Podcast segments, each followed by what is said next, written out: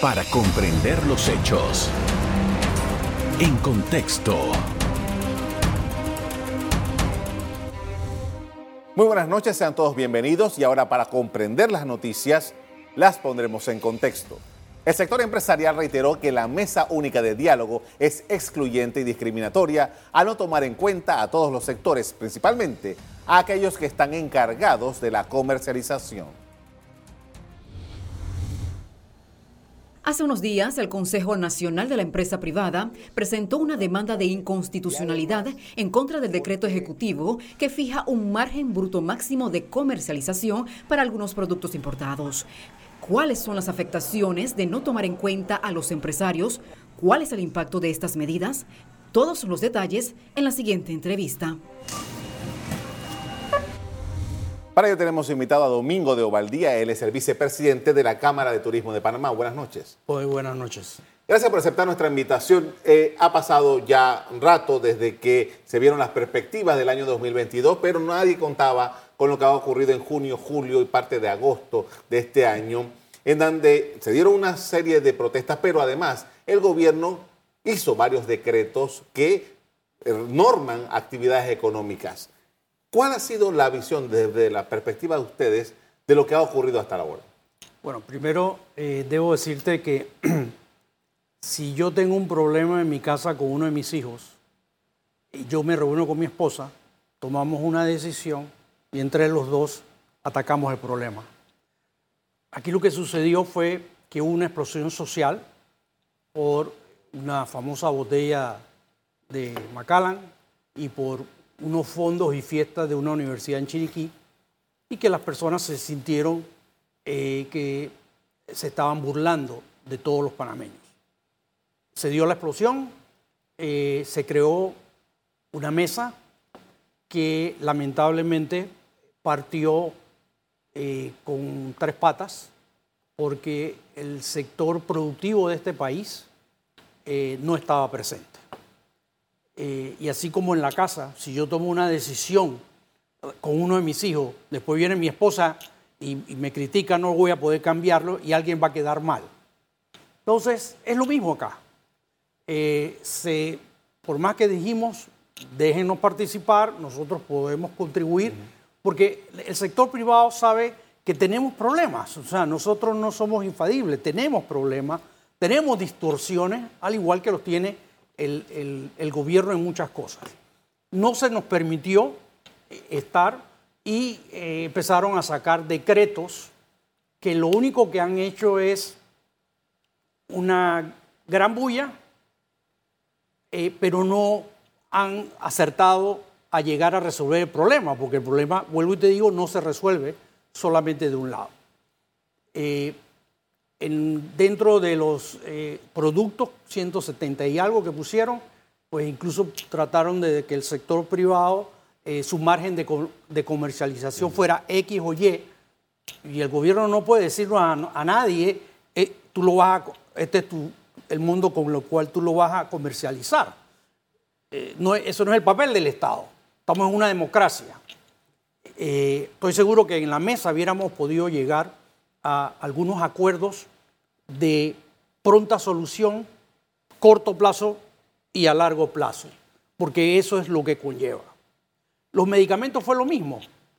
Impones un 30% que no sé de dónde lo sacaron y ellos mismos no sabían cómo manejarlo. Primero dijeron, 10% es el importador, 10% eh, eh, es el distribuidor y 10% la farmacia.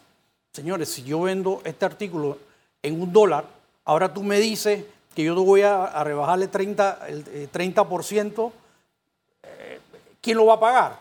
Entonces, si, viéramos, si hubiéramos estado ahí, quizás hubiéramos podido llegar a algunos acuerdos, ¿no?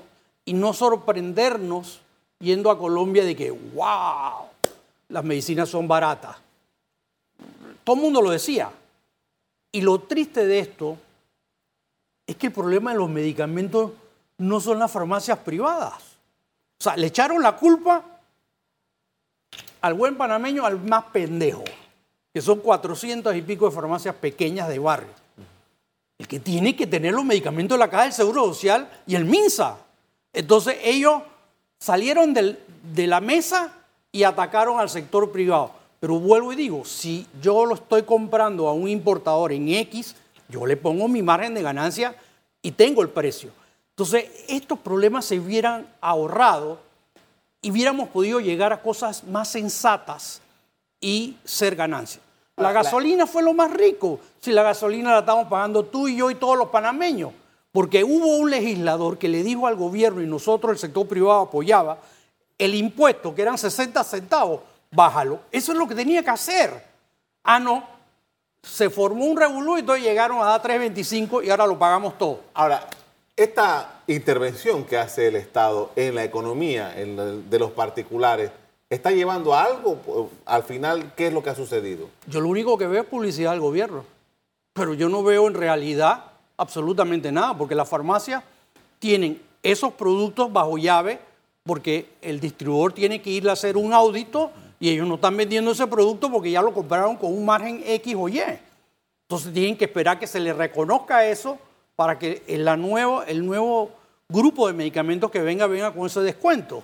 Igual está pasando con, los productos eh, que pusieron eh, eh, los setenta y pico productos y en algunos lados ya está, ya está caseando. Fíjate todo el problema que hubo con el arroz, ¿no? Y teníamos arroz, pero aquí las bolas empiezan eh, y, quizás hay gente que trata de acaparar y causó un problema.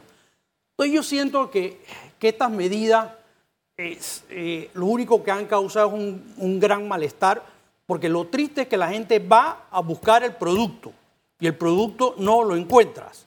Vas a las ferias libres del gobierno y el producto no está o te se dan el caché de abrir a las 9 de la mañana cuando tienes una gente que está hasta las 6 de la tarde. Rapidito, usted es, eh, usted tiene un negocio de restaurante, pero usted es un gran comprador de comida.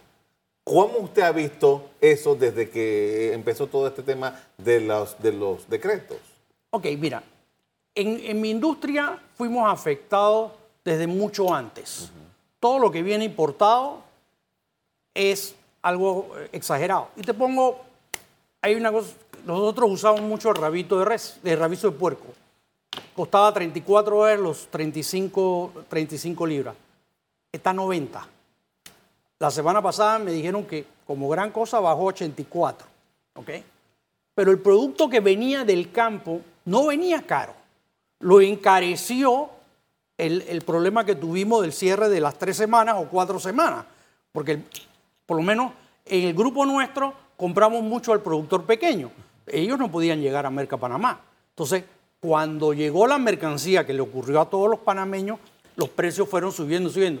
Pero a la semana y media otra vez volvieron a estar bajos. Aquí las cosas son cíclicas. Aquí la cebolla sube en cierta estación porque hay una escasez, pero se nivela al mes. Ahora mismo estamos en una veda de langostino.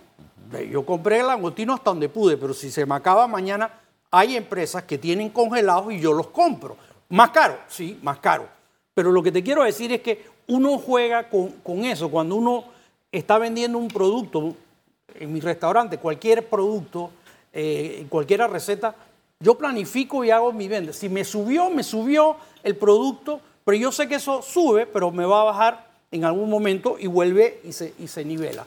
Entonces, el sector productivo nuestro fue muy sacrificado en estas tres semanas eh, que se dieron de cierre, quizás fueron los más perjudicados. Y ahí hay una cualquier cantidad de personas trabajando. El sector privado en este momento son casi 800 mil personas que, pagan a la caja de seguro social. Y en este momento hay 700 mil personas eh, que están en, ¿cómo se llama? en los informales. Y de eso nada más paga el 17%. Por esto vamos a hacer una pausa para comerciales. A regreso seguimos hablando sobre cómo la empresa privada está viendo todo este movimiento en torno a los precios y los efectos de los decretos que ha hecho el gobierno. Ya regresamos. En contexto. Estamos de regreso con Domingo de Ovaldía, él es el vicepresidente de la Cámara de Turismo. Estamos analizando el tema de los precios de los productos y también el efecto de los decretos que ha promulgado el gobierno. Y estamos en una circunstancia en que Panamá debía haber este, haberse eh, reactivado y todavía estamos tratando de recuperar algo de lo perdido en el año 2020. Pero tenemos una realidad, una realidad de personas desempleadas, muchas personas desempleadas, tenemos una realidad de muchas personas que no tienen un empleo formal, que no están cotizando, que no están pagando impuestos sobre la renta, etcétera y tal. Todo esto ya debió haber sido historia, pero lo tenemos muy presente en este momento. ¿Cuál es su evaluación? Mira, una de las cosas que este gobierno debería hacer, eh, y yo pertenezco, como bien mencionaste con en la Cámara de Turismo, es apoyar al turismo de, de una manera seria y agresiva. Nosotros necesitamos traer más turistas a este país porque el dólar que esa persona trae lo trae de afuera y se reparte desde el señor que vende raspado, el taxi, la fonda, el interior de la República. Hay dos cosas importantes que este gobierno tiene que hacer ya. La primera es darle los fondos de inversión a Prontur. ¿Por qué? Son 20 millones de dólares. Eso no es un gasto, es inversión. Se ha hecho toda una programación de ferias, de eventos para posicionar a Panamá internacionalmente. Si nosotros no hacemos eso, vamos a perder todo lo que en el año 2022 se ha hecho. Y nosotros no podemos dejar eso. El turismo trae una derrama económica enorme. Fíjense lo que acaba de, ahí en Tierras Altas, con la Feria de las Flores. No había hotel, no había eh, eh, habitación en ningún lugar, ni siquiera en David. Eh, y era prácticamente el 80 o 70% nacionales. Entonces, hay que seguir haciendo las inversiones en, en, esto. En este momento yo te diría que la, el sector de restaurantes estamos a un 90%. Y eso no es lo más importante. Lo más importante es que estamos con el 100% de nuestros colaboradores. Cuando nosotros estábamos en la pandemia, perdimos alrededor de casi como 6.000 personas. Hemos recuperado 3.000. Todavía nos faltan 3, porque hay restaurantes que cerraron y eso no vuelve. Pero eso es lo que necesita este país. Empleo. Tenemos las calles vueltas un desastre. Donde lo volteas a ver. Nosotros no necesitamos tanto estudio. ahí están los huecos. Pongan a la gente a trabajar. Donde eso, esa persona entra a trabajar, tiene para el transporte, tiene para comprar comida para su casa, tiene para todo. El problema aquí es el empleo. Entonces nos ponemos a restringir al sector privado, que es el que está produciendo, porque el gobierno no produce nada. El gobierno lo único que da es un empleo que sale de los impuestos tuyos y míos. Entonces, eso es lo que necesita este país. Y el turismo está abocado para poder ayudar a este país a salir rápidamente del problema grande que tenemos de desempleo. Aquí hay hoteles grandes cerrados, en el interior igual, donde esto empiece a venir la cantidad de turismo, en donde tengamos un verdadero cielos abiertos. Aquí hablamos de cielos abiertos, pero aquí trata de venir una compañía de esas que le hablan de, bajo costo, low cost, pero es un problema y, y no le aceptan. La estrategia de low cost en todos los países, y me voy a ir a Costa Rica, que es vecino, es cuánto me, cuánto me va a cobrar el gobierno por cada turista que llega. Óyeme, ahora mismo creo que pagamos cada uno de nosotros 52 y pico. Oye, te doy 17 dólares, pues eso es lo que tú vas a pagar. Entonces ellos entran, porque pueden poner una tarifa más baja. Tenemos un, eh, aeropuerto bellísimo, pero me decía mi hijo en estos días que fue a Costa Rica por un día de trabajo. El aeropuerto de Costa Rica lleno cuando llegó y lleno cuando salió. Pero dice, papá, cuando yo te digo lleno, no cabe un alma. Los pequeños restaurantes que estaban ahí estaban full, ¿ok? Y entonces viene un monstruo como el nuestro, vacío. Y encima, en vez de quedarte bajar en la 2, que es la nueva, te bajan en la 1 y tienes que buscar la maleta en la 2. Explícame. Algo no estamos haciendo bien. Entonces, eh, nosotros en la Cámara de Turismo Hemos hablado bastante eh, con el gobierno a través de la, del ministro Skilsen. Eh, pronto es importante y también darle los fondos al ATP, porque necesitamos también la promoción interna. que cada Cámara de Turismo del Interior tenga su paquetito y pueda venderlo. Ahora, me llama la atención porque a la, la semana pasada al ministro, al director de turismo, le preguntaron por los carnavales. Y dice, no, todavía se está evaluando. Y yo me preguntaba, pero ¿qué se va a evaluar sobre el carnaval, por ejemplo? Pero ese no fue el ministro de Turismo, ese fue el de Salud. Después le preguntaron al de salud, porque le dijo que había que hablar con el Ministerio de Salud. Bueno. O sea, al final, ¿cómo es que a estas alturas, en septiembre, todavía no sabemos claro qué va a pasar con el carnaval? Que regularmente ha sido una de las festividades que se ha comercializado para el turismo. Ha tocado uno de los mejores temas que a mí me gusta. Los restaurantes, estamos al 50%, porque ellos dijeron que ya estábamos habilitados, pero no hay un decreto. O sea que si llega un inspector, me multa. Ok. Encima de eso me dice que los carnavales no. Oye, si aquí hay espectáculos donde no cabe nadie, ok, se vende, viene la gente tanto nacional como de afuera. Y tú me vas a decir a mí que tú no puedes decir ahora que tenemos carnavales. Señores, el virus del COVID ya está en el ADN nuestro. Y te habla una persona que está del lado de acá gracias a- al buen trabajo de los médicos de la Caja del Seguro Social. Pues si no estuviera del otro lado, ¿ok? Y estoy súper vacunado. ¿Que me puede dar? Sí me puede dar. Pero te va a dar menos. Entonces no podemos seguir secuestrados por un Ministerio de Salud. El, el ministro de Salud debe olvidarse de eso. Ay, que ahora está lo del mono. Que venga lo del mono. eso no nos va a pasar nada. Para eso hay vacunas. Pero no podemos. Tú sabes toda la preparación que tienen que hacer eh, toda la gente que está envuelta en el carnaval. Tú sabes la empleomanía que da solamente que de- decir, hay carnavales. Óyeme, desde el tipo que pone la penca, el electricista, el plomero, todo el mundo va a trabajar desde ya y vamos a generar una gran cantidad de empleo, que es lo que necesita este país. Y encima de eso vamos a dejar mejoras. Vamos a hacer una pausa para comerciales. A regreso seguimos hablando con el vicepresidente de la Cámara de Turismo. Ya regresamos. En contexto. Estamos de regreso con Domingo de Ovaldía, vicepresidente de la Cámara de Turismo. Estamos analizando el tema de los precios, el tema de los decretos, el tema del turismo en Panamá.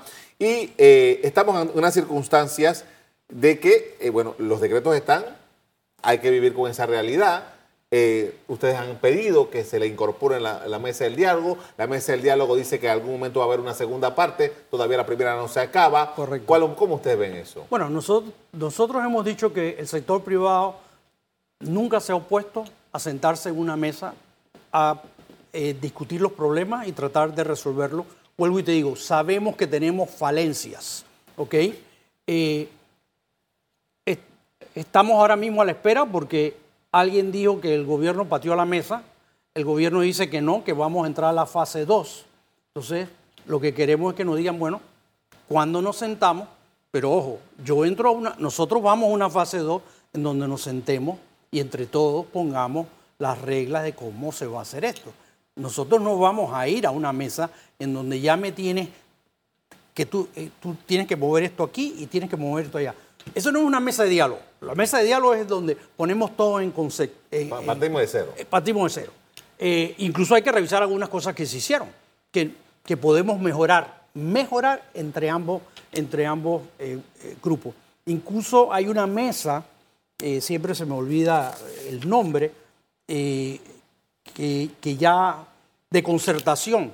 En esa mesa de concertación hay un montón de grupos, incluso está el CONATO, que no está en esta otra mesa, ¿no? Y ellos tienen un reglamento de cómo tú puedes, cómo te aceptan para que trabajes y cómo debe ser la formalidad para trabajar en esa mesa. Entonces, no hay que crearla nada, ahí la tenemos. Lo único que tenemos que hacer es que los grupos que ya estuvieron en Penonomé entren a la concertación, el grupo del sector privado que va a estar en la mesa, en la, mesa entre a la concertación y empezamos a trabajar todos. Pero eh, alguien decía, y, yo te lo voy a poner más jocoso, imagínate si yo en toda esta problemática que hemos tenido con el COVID, cuando era presidente de los restaurantes, le hubiera dicho a mis agremiados, óigame, vamos a cerrar la avenida Balboa y todos vamos a ir con nuestros colaboradores. Yo cierro la avenida Balboa por todo el día.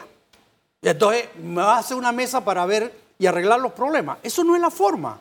Nosotros hemos venido discutiendo con el gobierno cada paso, por lo menos cuando el, problema de los restaurantes, y hemos logrado avance.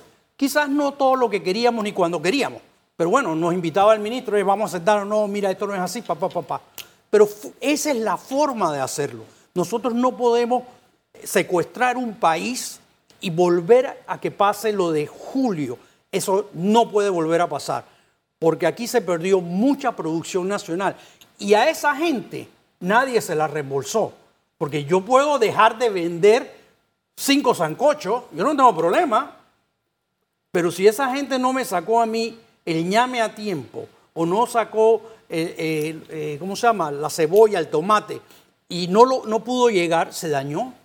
Entonces, tenemos que ser muy conscientes a quién le estamos haciendo daño.